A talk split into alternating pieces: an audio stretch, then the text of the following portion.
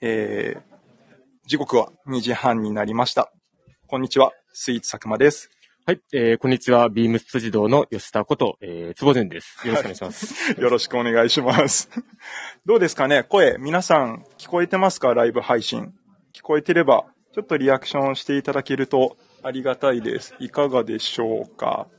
声、ちゃんと聞こえてますでしょうか？はい。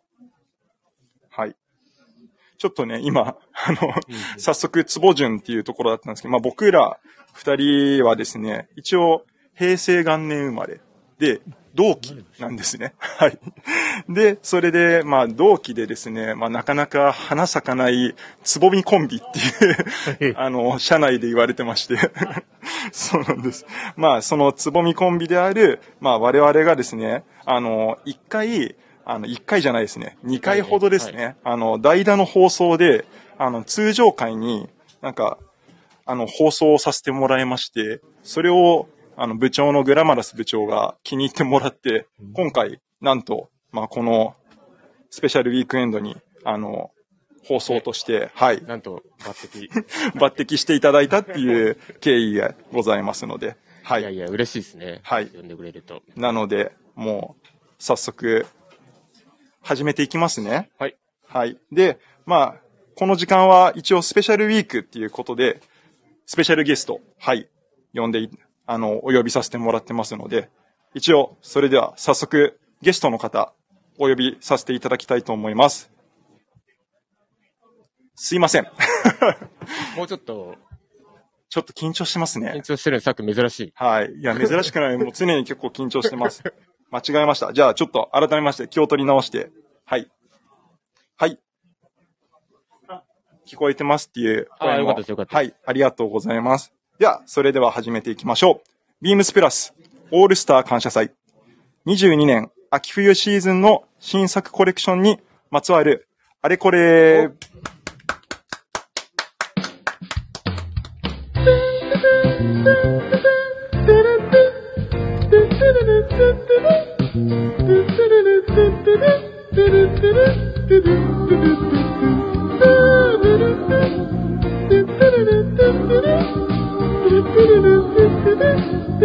は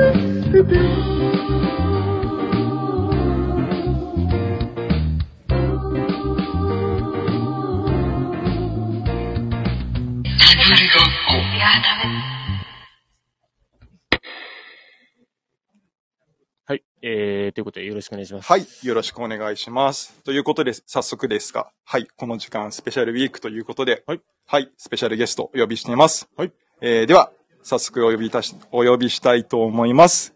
アーツクラフツ、スタンダードサプライ、デザイナーの藤本さんです。よろしくお願いします。はい、こんにちは。あの、藤本です。よろしくお願いしよろます。しくお願いします。前回に引き続き、ありがとうございます、藤いえいえ。本さん。はい、3回目ですね。で、そして、毎度毎度とメンバーも変わり、そうですね。はいあの、はい。今日は初めましてよろしく。はい。そうなんです。はじめまして。一応、初め今ましてで聞いてて、はい。同期だと初めて。そうなんです。はいあの、同期で、なんかもう友達なんですよ。で、家も近所で。あ、そうなんだ。そうなんです同じ駅で。はい学校も？あ学校は全然違います。たまたま、そうなんですお家が近くで。はいえそうなんですよね。ーよろしくお願いしますこちら。こそよろしくお願いします。で、ちなみに、で、それで、まあ、もともと僕が一応スイーツ佐久間って、あの、コンビニスイーツが好きで、コンビニスイーツをひたすらインスタグラムにアップ。そうなんです。してたところから、はい。スイーツ佐久間って呼ばれてまして、で、つぼ順に関しましては、さっき言った二人が一応つぼみだっていうところだったんですけど、なんか放送の下りから勝手に、あの、吉田さんだけつぼみになったっていう。そうですね。なんか名前の略称みたいですよね。はい名字と名前の。はいもともとと、こう、学生時代とか小学校とかあだ名も、そう、吉田淳なんで吉淳なんで。あ、あーあ、じゃあ、順は合ってるんだ。はい、そうそういうことね。それで、あの、つけてもらって。それでもう、みんなここ、ニックネームがついてるから。はいそうですね。ラジオのこの、プラジオは、ニックネーム多いですよね。なんか、けどニックネームがある方が、結構皆さん、あの、その相性で呼んでくださるんですよ。ああ、いいことですね。はい親しみが。そう、そうなんです。あとはやっぱラジオって声で聞く、まあね、もので、ですねはいそれが勝手に親近感を本当に湧いてくださって、初めて会った気がしないっていうのがやっぱ本 当初めて会った気がしない。そうなんです。結構お店に、あれじゃないですか。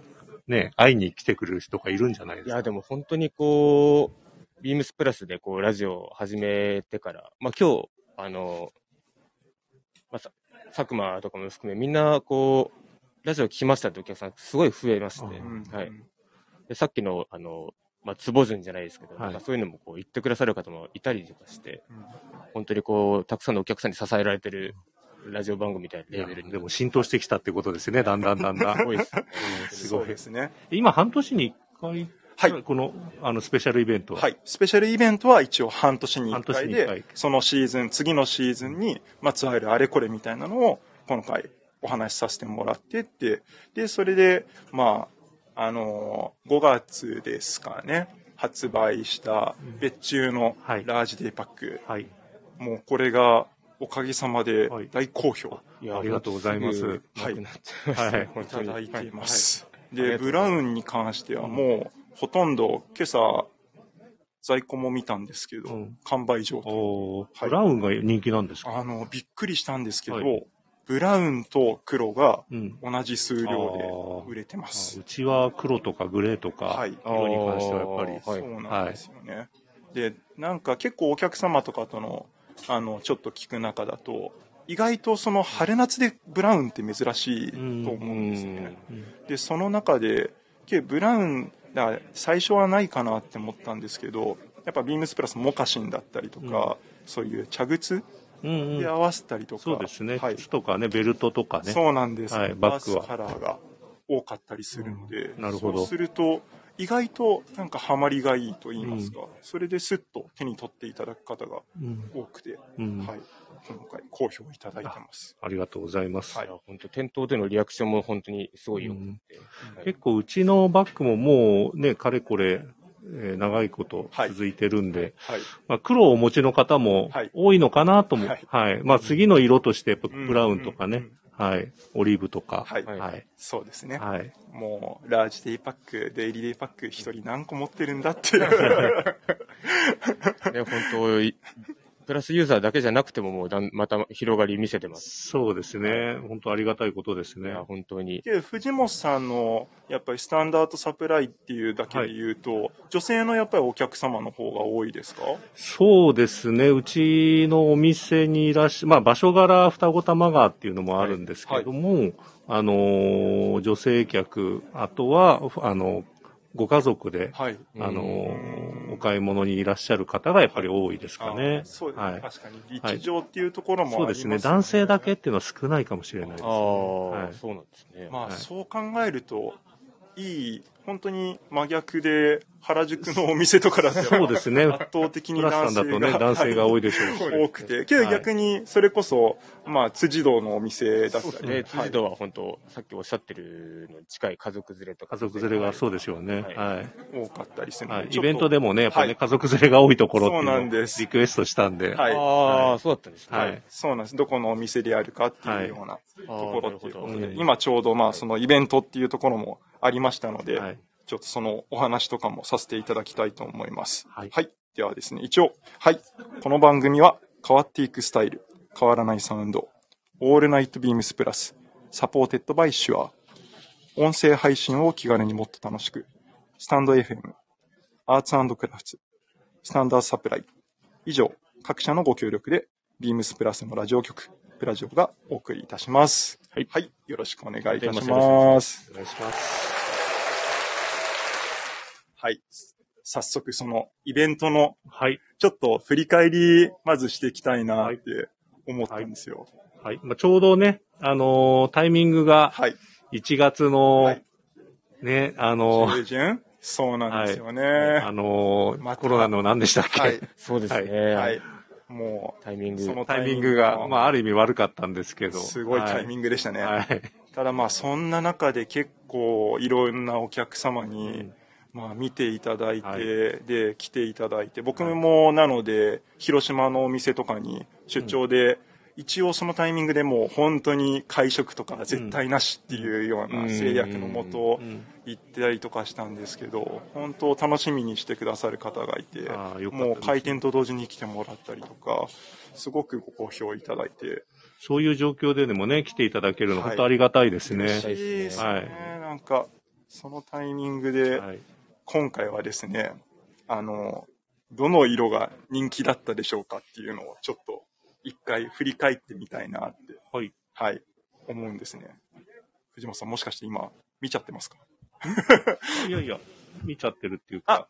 そうです。はい。それおだったら、それを僕、あの、まあ、もちろんですけど、藤本さんの会社と、はいまあ、僕らのビームスプラスで、その集計表みたいなのを集めるんですね。うん。で、それを各店舗ごとに、イベント開催店舗ごとに、なんか集計表みたいなの作ってて、僕とかあと、それこそ、みぞだったりとかが、その何色が売れたのか気になるなって言ったりとか、うん。俺この色入れたけど、この色どうなのかなっていうのとか結構あって、うん。で、それで、まあ、パッと調べてみると意外と面白くて、なんかメインカラーのランキングみたいなのがうん実際にあったんですけど、辻堂何色が売れたと思います？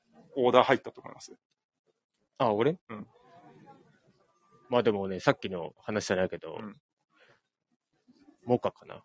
おー、正解。あ、正解？おう正解。辻堂はですね、モカが入ったりとか、結構面白くて、で、広島は逆にブラックが入ったり、うーん。原宿はレッドが入ったり、うん結構そういう土地柄によって意外と違うなって思うことがあったりしたんですけど、なんかただそれだけじゃなくて、まあ、な洋弱ってなんて言いますかね、生地の取り分、うんうん。洋弱。はいはい。って言ったらお客、まあ、リスナーの方もわかるかなって思うんですけど、その、洋弱をもとにちょっと算出してみると、1位がですね、何藤本さん何色だと思います？1位は、はいこれん？洋弱で1位。洋弱で1位。洋弱で1位。はい。多分、黒その、その、あの、フォーマットに多分入ってなくて、店店舗ごとだったんで、ちょっと僕が、僕なりにちょっとダークネイビーじゃないですか。おすいません。あれ？でした。さすがです。すいません。あ、これはね、あのー、さっくん独自データだったのこれ。一応、独自いやいや、データと、ちゃんとしたデータですよはい、ね。ちゃんとした、まあ、けはいまあ、データのもとで、はいポイントシステムで、最初黒かなと思ったんですけどね。いやあれ？と思って。洋弱だけで多分、パって、僕の中だと、1位がダークネイビうんー。で、2位がスティールグレーだ。うーん。で、3位がダークパープル。が、なんか、渋いですね、皆さんね。はい、うん。人気だったんですよね。まあでも確かにやっぱベーシックなカラー選ばれる方は多かった。うーん。けど黒が入んなかったのがいい。ねうーん。そうなんです。黒ってでも他の色と合わせるとちょっときついのかなあそういうのもあるのかもしれないですね。あモノトーンだったらまだなんかまとまりそうだけど、はいはいはい。黒って合わせる色なんかどうなんだろあの、確かにカスタムオーダーのあの、う。こうパネルで合わせると、はい黒ってパンとやっぱきついから、うそうーん。のもあるんですかね。やっぱ、けどオンラインサイトで、あの、決め打ちのモデルで藤本さんに作っていただいたラージデイパックの黒ベースに、オリーブとかの、うんあのぐらいのやっぱツートーンだとうん人気だったりします。ああ。そうですね、あれすごい良かったです。はい。はいあれと、けどそれよりも実は人気だったのは、あれ、やっぱ藤本さんがずっと昔のラジオで言ってくださったんですけど、バッグを元にスタイリング、コーディネートを組むみたいなところで、そのキーワードからまあ、今回のそのイベントを考えた。で、その中で、ブレザースタイリングみたいなうんイメージのうん、そのダークネイビーに、あの、グレーのポケットがついてて、で、あれ、ポーチがノベルティがつくので、ゴールドのポーチみたいなところは、実はあれが一番、ああ、そうなんです、ね、オンラインサイトだと集計、はい、オーダーが入ったりとかしたんですよねな。んかビームスプラスっぽいですよね、なんかそうですねそうなんです。ブレザーカラーっていうか、そういうモチーフで着て。はい。なんか本当、お店によって、その販売形態によって全然違うんですね、色もうね。んん。そうだ結構土地柄によっても本当に違いましたね。そうですね。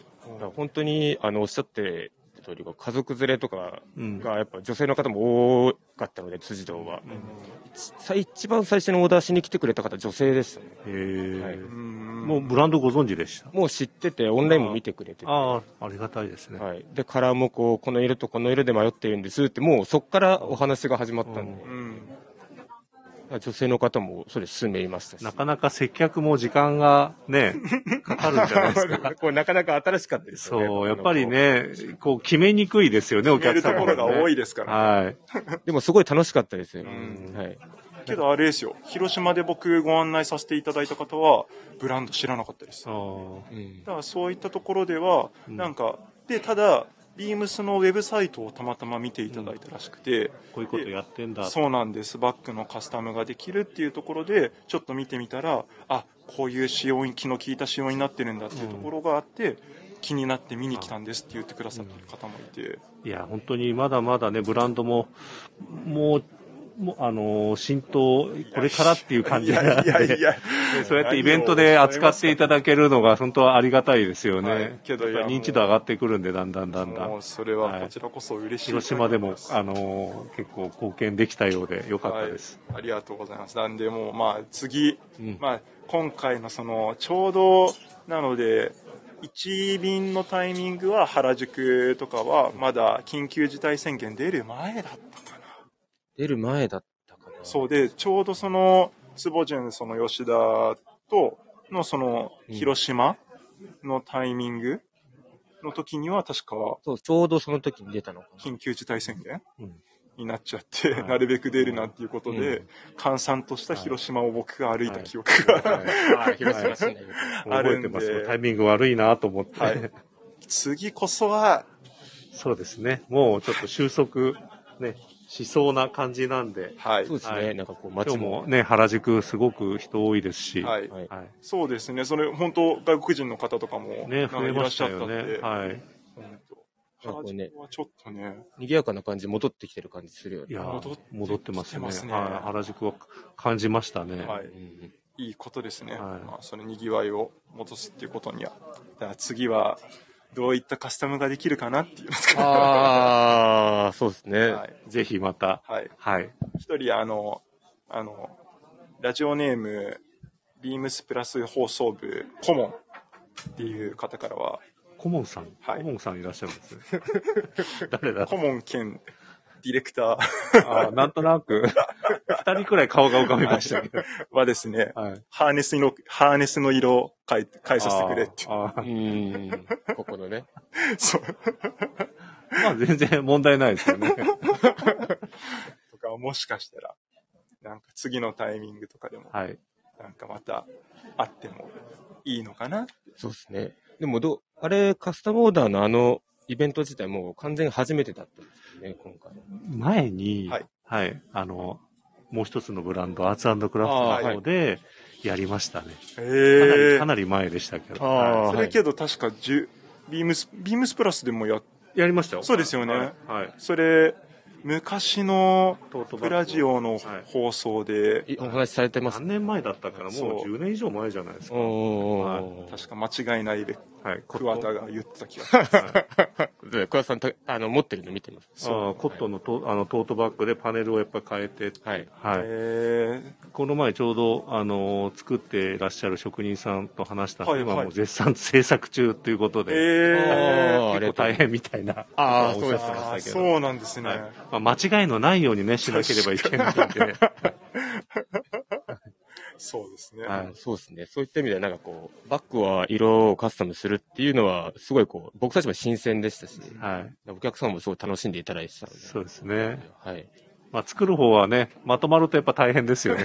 数が、パネルが多いんで。そう、いや、本当あれ、全部のオーダー何通りになったのかき、いやー、本当ですね。全員、同じ、同同じ組み合わせの人とかいたのかなとか、なんかそういうのとかもちょっと気になりますけどね。一個一個こう縫製する前に、やっぱりね、間違いがないか確認してミシンを踏んでるってことをおっしゃってた。そうですよね。そうあの、すごいありがとうございます。本当に。はい。そこまでやっていただいて、本当にありがとうございます。まあ、今今ちょうど生産スタートしてるんで、はい7月末はいでしたっ。け、ぐらいのそうですねはい。。8月頭とか、はい。はい。もう少しお待ちいただければかとはい思います。はい。はい。はいお願いします。はい。と、まあ、次もまた、じゃあ、イベントはやってくださるということで、あ、もちろんです。もちろん。はい。ありがとうごもっともっとざいます。認知度上げなきゃいけないんで。いえいえ、ぜひまたそちらもよろしくお願いします。よろしくお願いします。ということでですね、えっ、と、実は、はい。はい。アーツクラフトで、はい。はい。もうすぐ発売のはい。アイテムがあるんですよ。はい。そうなんです。今、はい。はい。手元にはい。手元に。ございます。はい。今回ですね、ダブルリングベルトっていう、はい。はい。前回の実はラジオでそれお話しさせてもらおうと思ったのに、みぞと、忘れてま。僕、スイーツ作まではい盛り上がりすぎて、ああ。はいはい。もう、なんか、短かったですそうなんですね。すぐ終わっちゃった。全く、何も話せてないっ全く。話せなかったっていう。ああ、そうだったんですね。はい、そうなんです。もう、その話ができなくて、で、わ、もうすぐ入ってきちゃうかなとか思ったんですけど、ちょうど、あの、あれですね。カミングスーンでした。はい。なので、いいタイミングだって思って、なるほどこ。のお話ししなければいけないですね。そうなんです。でもきっかけはね、佐久間さんたちの方からそういたなんです。だいたはい。話だったんでね。はい。もともとですね、まあ、ビームスプラス原宿にいるスタッフから、あの、きっかけは、エイジングキャンバスの記事で、ベルト作ってほしいですっていうあそうでしたね。はい。はいところから始まりまして、で、それがですね、そのビームスプラスのいわゆるブランドの企画会議みたいな、別注会議みたいなのが、店舗のスタッフ数名と、その本部のスタッフ何人かっていうので、本当に1日2日缶詰状態になって、ああだこうだ言って、ご苦労様です。バーッと盛り上がったり、もう、シーンと静まって、はい。お前それ違うだろうって言いながら、みんなわーって言ったりとか、このラジオでもたびたび名前が上がる会議です。はい。そうなんです。で、その中で、結構スッと、あの、エイジングキャンバスのベルト、いいねっていうのと、うんやっぱ腰回りっていうところで、前回もお話しさせてもらったと思うんですけど、ベルト、本当にアーツクラフトのベルトが非常に好評で、はい。もうね、かれこれ14、5年。そうですよね。はい扱ってもらってて、ねここ最近は、はい。ね、ゴムパン、紐パン、イージーパンツがはい主流だったんで、はい。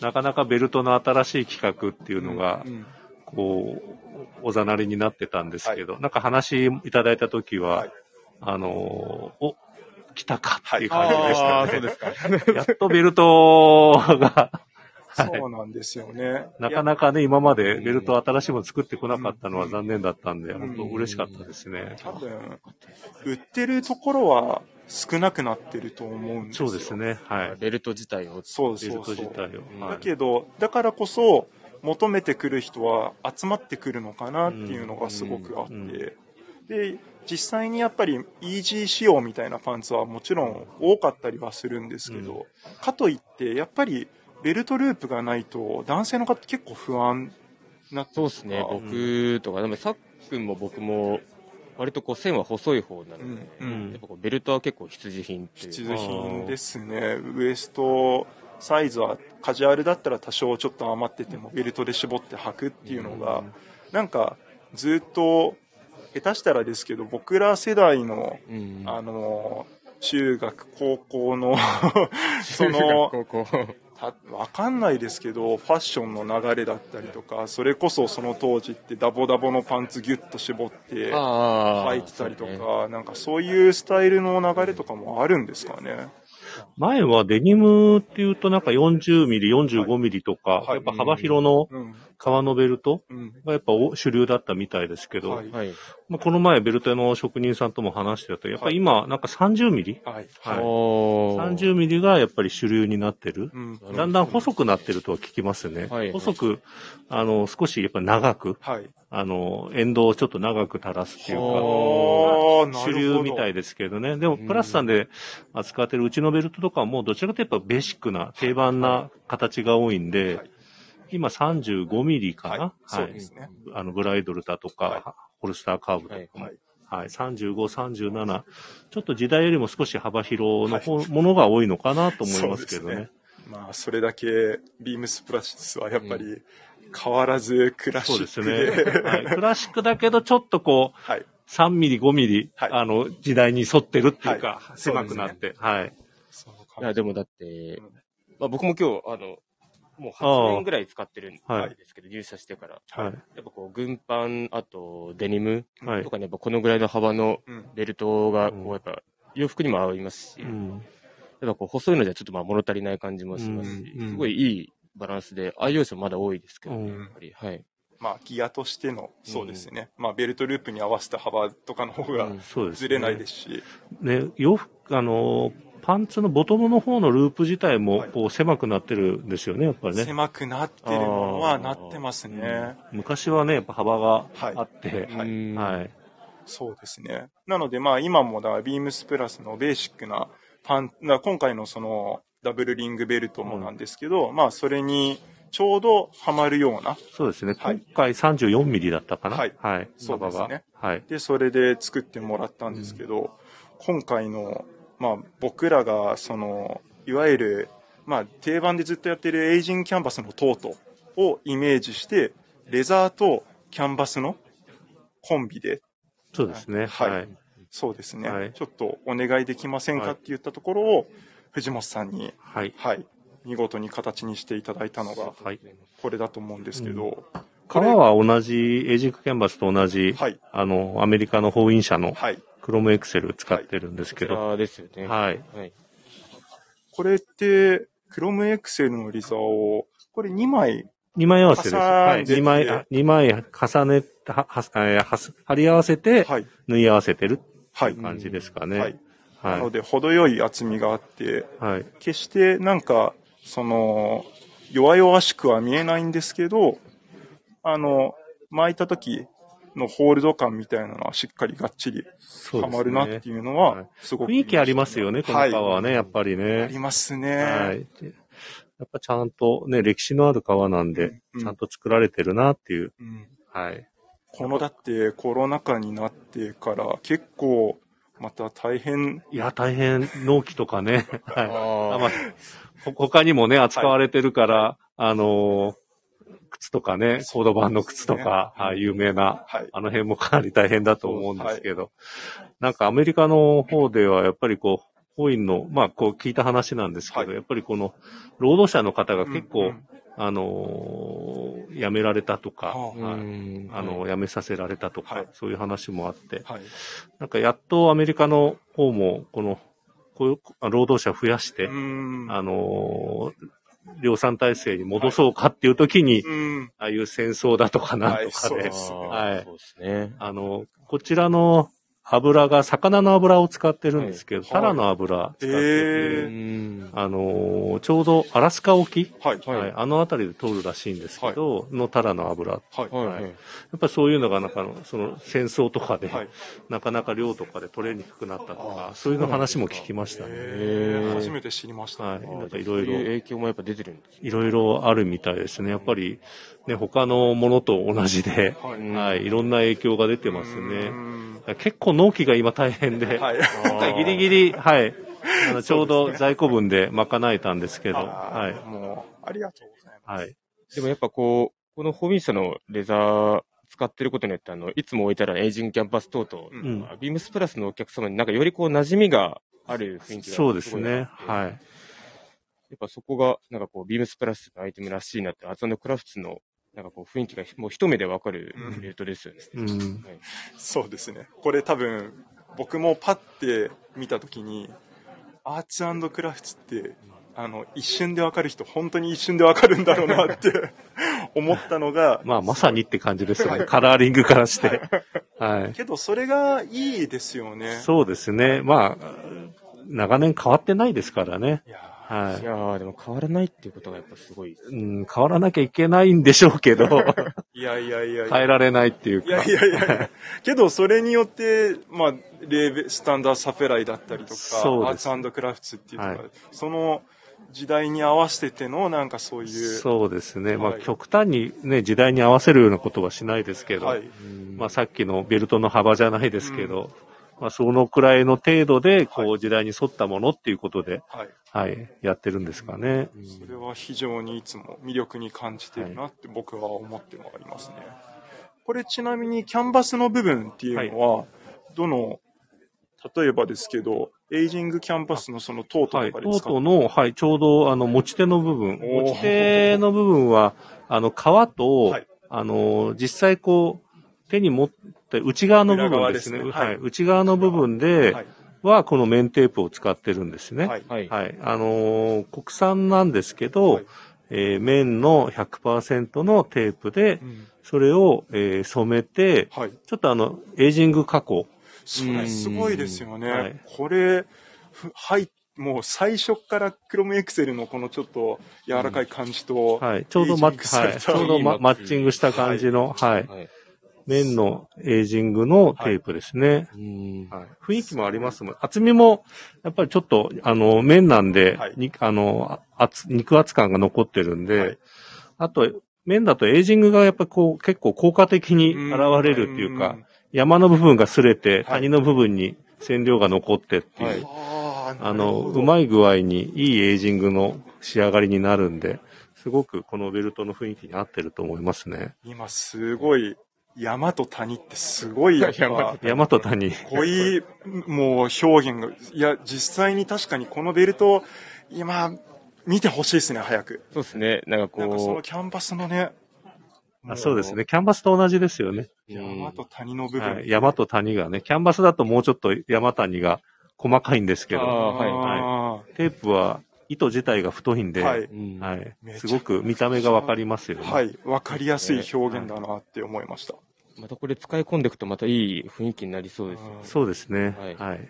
最初はちょっとね、あの、単色系の、うん、うん。あの、ものは避けてもらった方が、ちょっとこれ、はい、あの、デメリットな言い方かもしれないですけど、やっぱりどうしても色落ち、天然素材なんで、はい。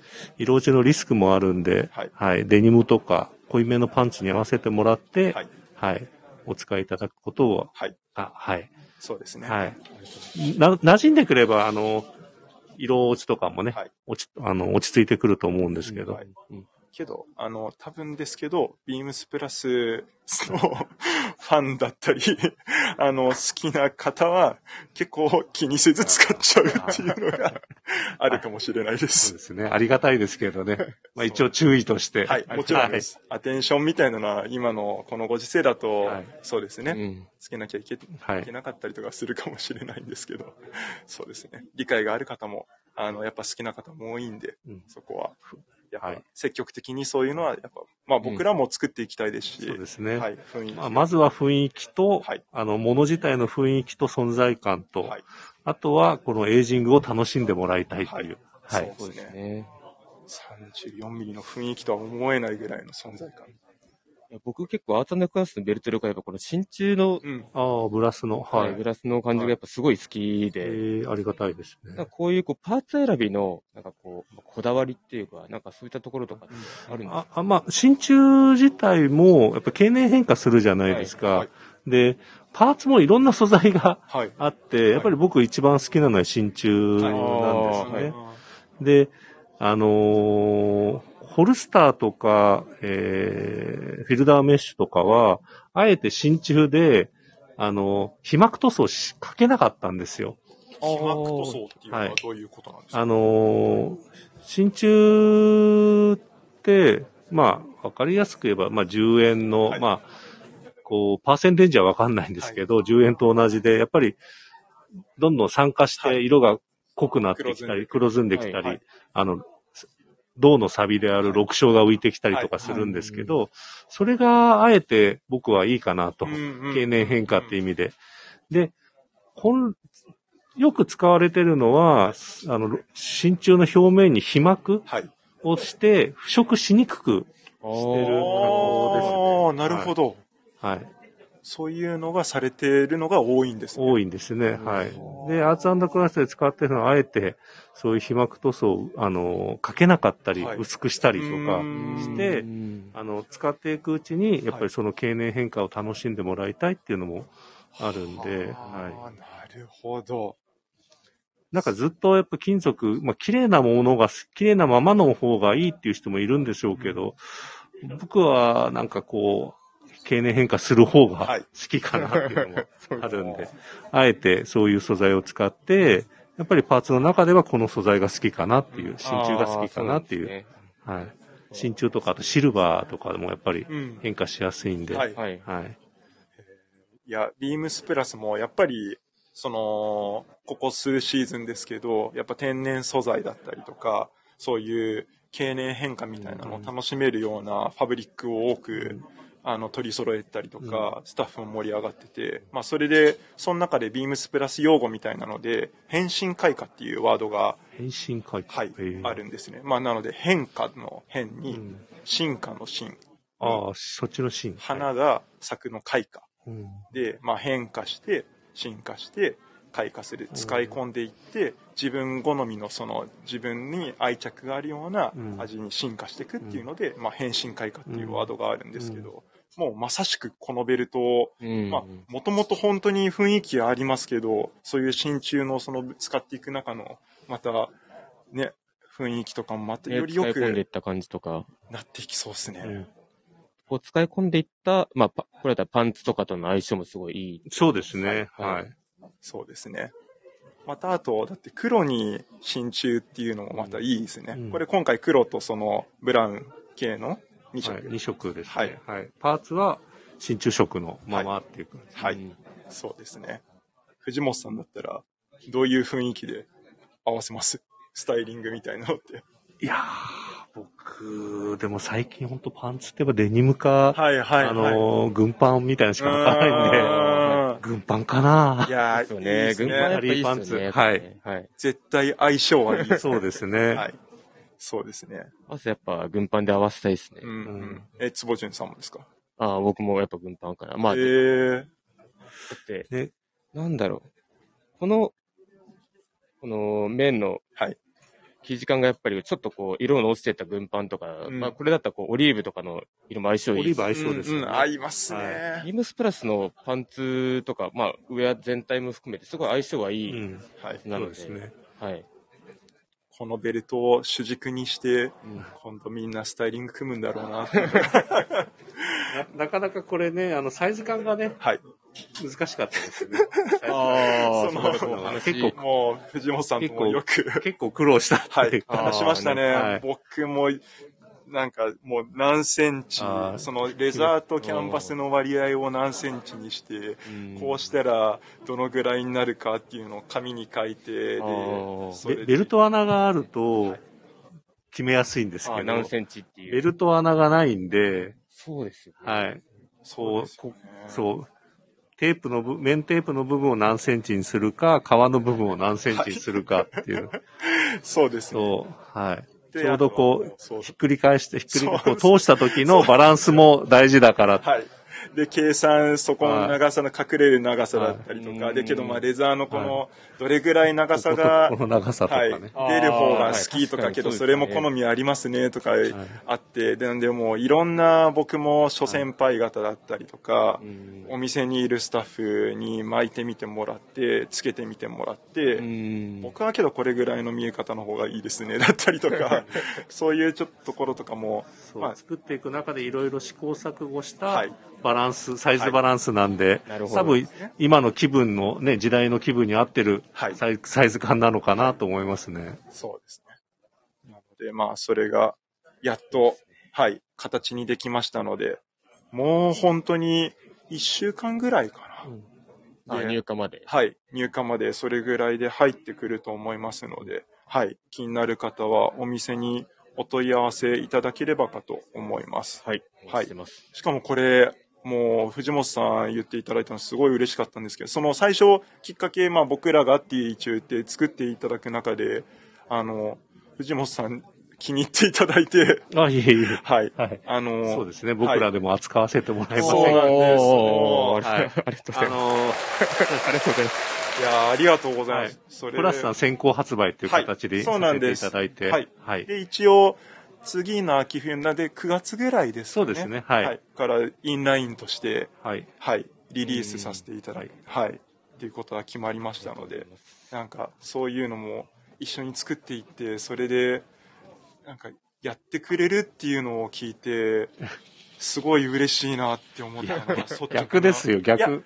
もちろん、いや、断られるのは普通です。そう。ああ、もちろんですけど、いや、うちだけで止めておきたいっていう気持ちも普通はまああると思うんです。そうですよねで。それ、多分いろんなものをやってくださったりとか、その、かつ、まあ、あの、藤本さんがそれで実際に、まあ、作ってみて、見てみて、いいなって思ってもらったのがう、ん。すごい嬉しいって、あと、その、ビームスプラス原宿のメンバーもみんな言ってました。ありがとうございますはい。逆にこちらこそ本当にお礼を言わなきゃいけない立場なんですけど、扱わせていただいてありがとうございます。これでけどまたさらにビームスなんかプラスだけじゃなくてなんかベルトっていうのが再注目、そうですね。はい、そうなればいいですけどね。はい。か。ちょっとあの、ベルトがなかなかこうね、うん。あの、勢いつくあれがなかったんで、はい、やっとね、はい、これできっかけがつかめたかなとはい。できたかしたかなはい。と思います。あとですね、はいも。う一個別注、そうなんです。もう一個。はい、はいさせてもらってるんですよ。はい。はい。それがですね、はい。スタンダードサプライです。また。はい。はい。戻りますね。はい。はいそれがですね、今度は、スタンダードサプライのオリーブカラーのラージデイパックになります。はい。お待ちしました。ありがとうございます。これ、オリーブカラーの、はい。これはですね、ん。まあ僕がもともと展示会にお邪魔させてもらったタイミングの時に、あれ？って思って、初めて カラーでまとまった、そうですね。初めてな、あるはい、って思って試みですね。はい。それ、どういったコレクションか説明していただいてもいいですか？はい、今までは、あの、まあ、シーズンに大体、あの、シーズンカラーみたいな形ですで一色、二色はい出してたんですけど、あの、インラインと違うのは本体の生地。うん。はい。うん。他の部材、うん。あの、ファスナーだったり、うんファスナーの台風の色だったり、はい。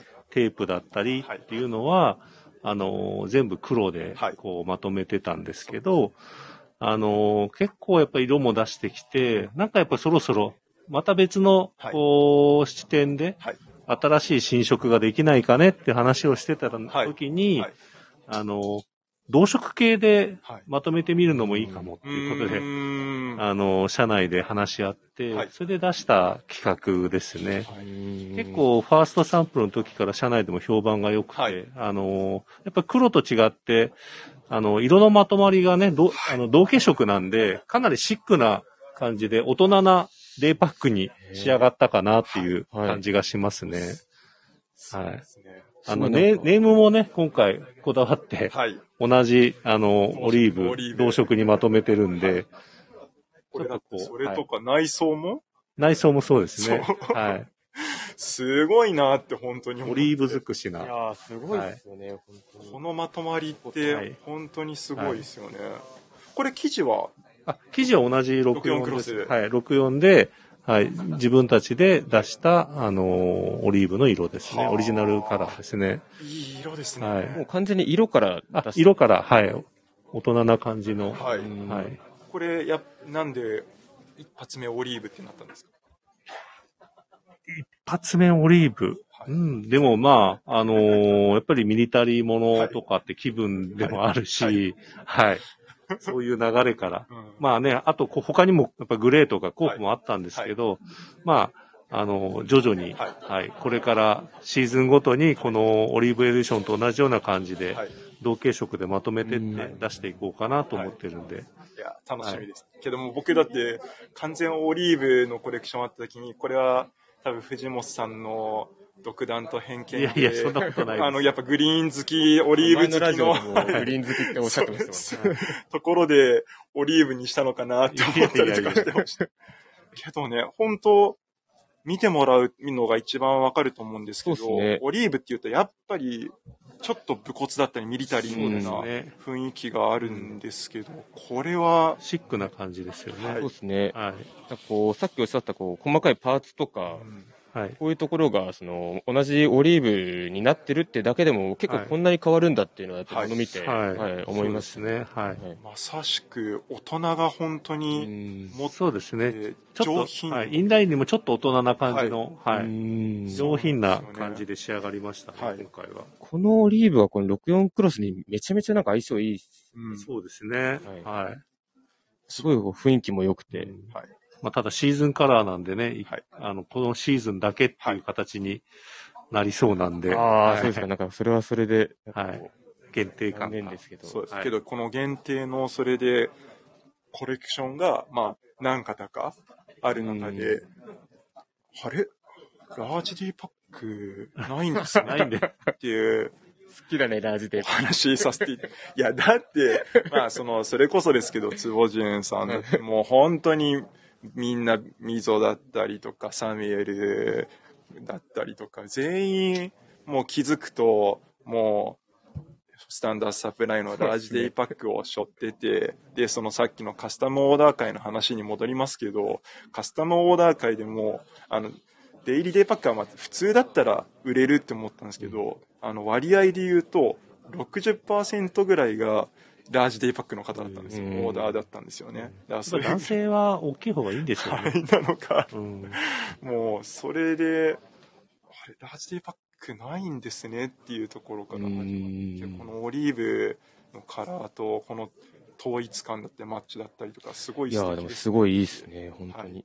っていうところでですね。なので、まあ、もともとはビームスプラスはそのブリザテックっていうファブリックを使ってのはい別注っていうのがありきだったんですけど、そうですね。はい。まあ、今回はちょっと特例的な、うんはい、ところもありまして、そのラージデイパックを、あの、ビームスプラスの今回別注した、そのインナーポケットが、うん通常のポケットが二つついてる2。つあったりとか、マジックテープがなし。うん。で、もう全部わがまま言わせてもらって、ただ64クロスの、あの、この表情はいいんで、裏地はまあこのままの仕様でさせてもらって、うん。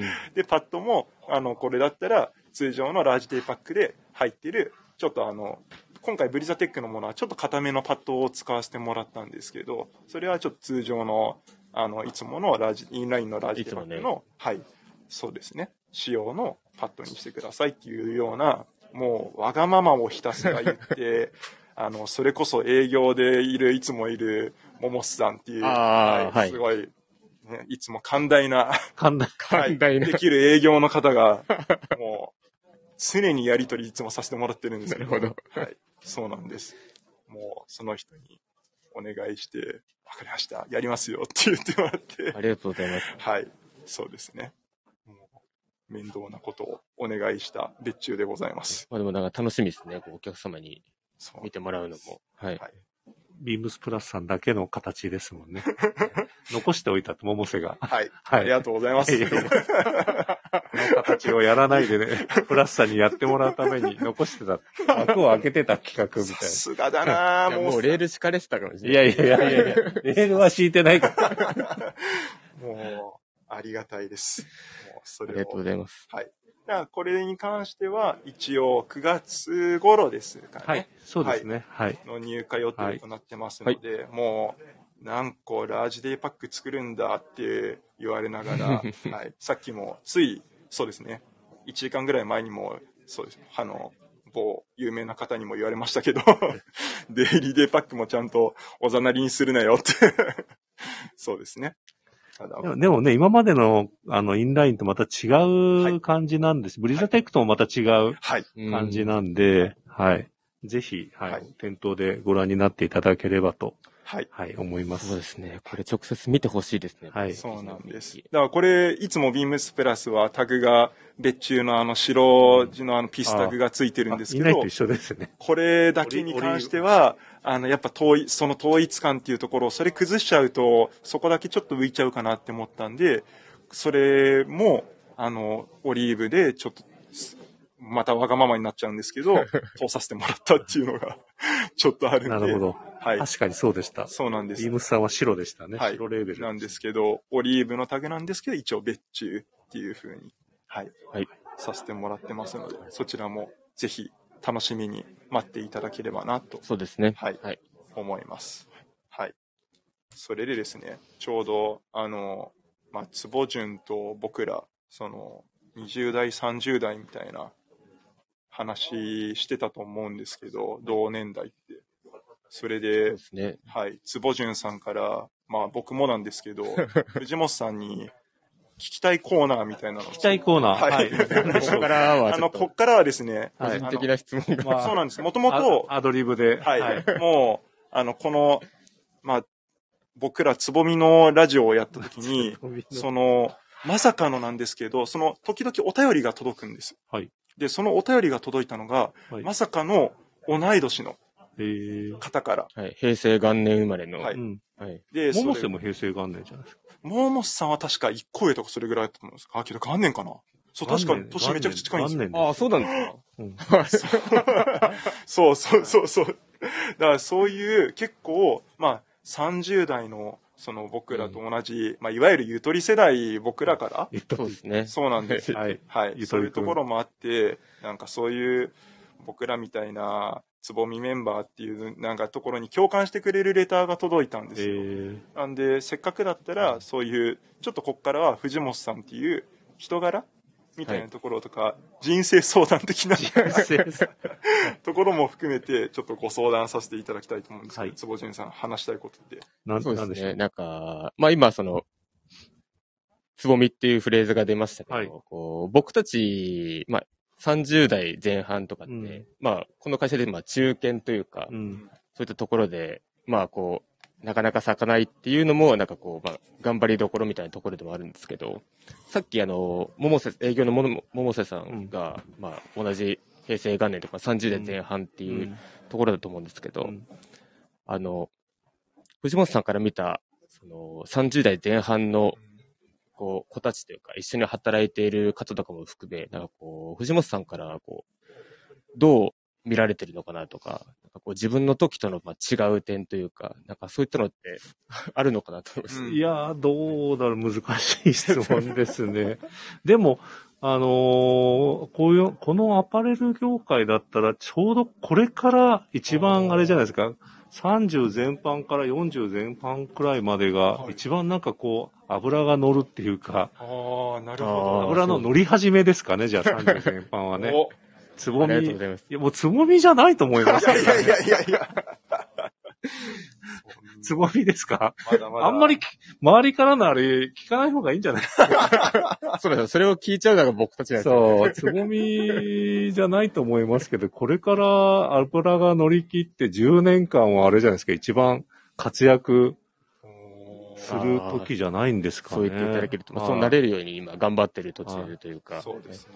僕も何回か転職し、しはい転職っていうか変わったけど、ちょうど30であれですね。あ、一つ区切りがついて、あそうなんですかもう一つのステップに移ったのが30でしたね。おーやっぱそう、30代に入るっていうことは結構、こう、きっかけになったんですか？なったんでしょうね。10年、ちょうど10年一区切りくらいでこう、僕は、あれしてます。へー動いて。ます。はい。そうなんですね。そうですね。はい、ずっと、ずっとあれですか？同じビームスさんに。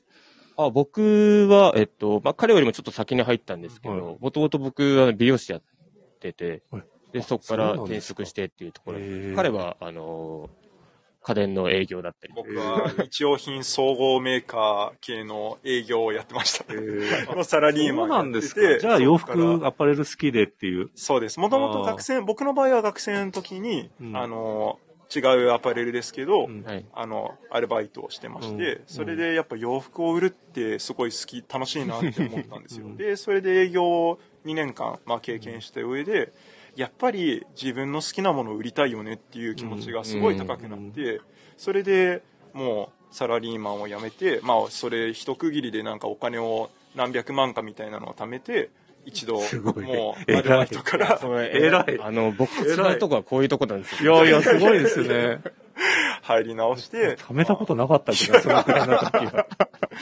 もう今、そうですね。ありがたいことに。いやー、すごいですね働かせて。もらってますね。でも好きなものが仕事になるっていうのがね、辛い時もあるけど、ははいい。うんあのー楽しいことの方が多いんじゃないのかな。はい。でも藤本さんこそバッグ作り続けてもう35年とかです。もうん、うん、そんなもんかな。わかちょ30 35 5年くらいだ。うなんかこう、前回のラジオでそのぐらい。そう言ってましたねそうでそう、僕らよりも年上だって言ってバッグ作り続けてああ、そうですね。はいずはっとこう同じことをやり続けるっていうのってやっぱすご、すごいというか。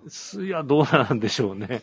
バッグ、バッグっていうのはあんまりこう、なんだろう、バッグにこだわってたわけじゃないんですよ。たまたま、おあの、この業界に、バッグ業界に入ったっていうだけで、ははいい。ただ、ものづくりしたりとか、絵を描いたりとかは好きだったんで、あそあ。の流れですね、はい。なるほど。ね、今はね、いろんな選択肢あるかと思うんですけど、はい当時、その、絵を描いてね、おこう、お金を稼ぐっていうのはあんまりなかったっていう選択肢っていうか、ああ。あなんなんだそんな中で何やればいいんだろうなって迷ってた時期もありましたね。へえ。今はね、いろんなものあるけど、はい。はへえ。結構。なんかそれはちょっと意外です。ずっともう、一本ずっともう筋通っててい。い。やいやいや、そんなことないですよ。もう、う紆余曲折。ええ。そうなんですね。けどそれは、それはちょっとなんか、今聞いて、安心しました。励みになりました。励励みになりましたあ。藤本さんでもそうなんだって、ちょっと、けど本当に思いましたよ、い今。やでも、でもあれじゃないですか。続けるっていうことが大事なんじゃないですかねう。ん。うん。なるほど。うん、好きなものだったら続けられると思うし、うんはうんね、好きで続けてますね。はいビームスの会社に入った、うん入ってからもずっと変わんないですね。いうん僕もなんかこうデザイン考えてるときは、そういったね、デザイン画とか使用書作ってるとき、今でも手書きのアナログですけど楽しいですね。そうですね。あ、わあわかりますね。はい。楽しいんですけど、だんだん目が見えなくなってきて、いや